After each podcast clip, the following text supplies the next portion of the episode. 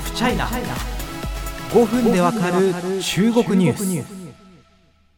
中国とロシアの蜜月関係、まあ、中ロ蜜月なんて言われてきました。両国の関係は深いわけです。しかも北京オリンピックですね、えー、まあアメリカや日本の事実上の外交ボイコットが相次ぐ中プーチンさんは開会式にも来ていたわけで、まあ、習近平さんと一緒に会談を行っています。つまり中国とロシアの間に強い深いパイプはあるとみられる中で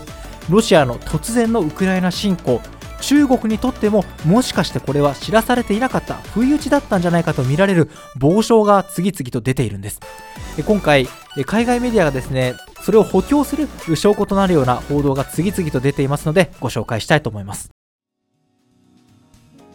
まずニューヨーク・タイムズの特ダネ報道に目を向けていきましょう。これは匿名の政府高官インタビューが元になっています。内容に触れる前にまず前提を押さえておきたいんですが今回のウクライナ侵攻で明らかになったのはアメリカのインテリジェンス諜報能力の高さと言えるでしょう。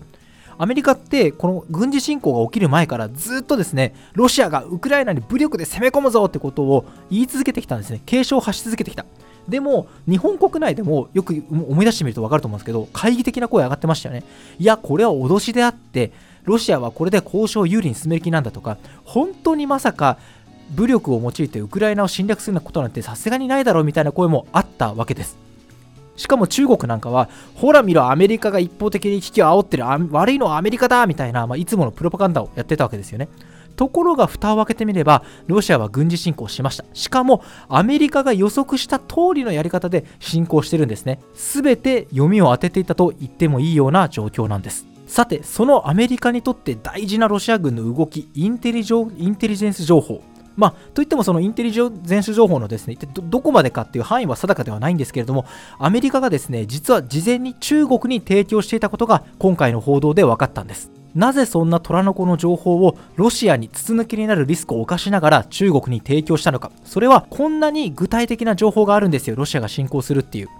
ね、中国さんあなたロシアとパイプあるでしょ？だったらあなたからロシアに対してねこんなことやめなさいよと説得してくださいとそういう交渉をアメリカはしていたんですね、まあ、その時アメリカが使った理屈というのがこのままロシアが軍事侵攻を行った場合中ロ蜜月ですから中国もロシアと一緒に国際的な孤立に巻き込まれますよと。つまり戦争を回避できれば中国の利益にもなるんですよそういう説得方法を行ったというふうにニューヨーク・タイムズは報じてるんですね。この時中国側の代表として交渉に当たったのは秦剛駐米大使です。しかし秦大使はこの話を信じなかった。懐疑的で疑心暗鬼だったと伝えられてます。本当かなアメリカこれ言ってることロシアが侵略するって。どうなんだろうと、まあ、結局最後まで信じきれなかったわけですね。そしてアメリカの要求を拒否し情報をロシアに提供してしまうのです。ウォール・ストリート・ジャーナルにも中国にとって不意打ちだったとする説を補強する証言が載せられています。ウォール・ストリート・ジャーナル曰く中国の外交政策の専門家はここ何週間もロシアの侵攻が迫っているとの欧米諸国による相次ぐ警告を重視してこなかった。むしろアメリカがロシアの脅威を煽っていると批判していたと報じてるんですね。そしてそんな中国の姿をウォール・ストリート・ジャーナルは世界のリーダーかつ途上国の支援者とのイメージ作りに励んでいた中国にとって自らの立場を著しく損ないかねない計算を行っていたことになると揶揄しているんです。まあ、こうした証言あるいは報道が出てきました。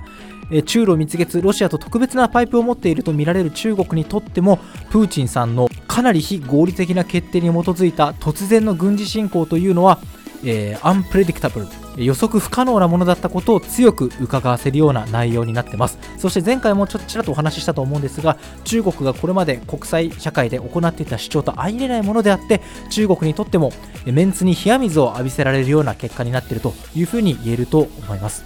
まあ、今後中国がどうなるのかロシアに失望して西側諸国と一緒になってロシアを包囲する一員になるのかという考えは私は、まあ、個人的には持っていません。中国にとってやはり一番大事なところ中国の外交戦略の真ん中にあるのは何かというとやはりアメリカ中心の国際秩序に対してどう優位に立てるかあるいはアメリカの国際社会に対する影響力をどう弱めるかというところにあるのであって、まあ、今回ロシアとの連携していくというのもその一環ではないかという指摘もありますまあ、中国にとっては確かにメンツを潰されるような突然の軍事侵攻であったかもしれません。え中国もこれからロシアと一緒にですね、まあ、部分的に経済制裁に強調する部分はあるかもしれませんけれども、原則的にはですね、西側諸国からの冷たい目線を浴びながら、えー、まあ、ロシアとですね、共に歩んでいくような部分、そんな決断を下すんじゃないかというような危惧が強まってます。中国、まあ、ロシアがこれから中国に対して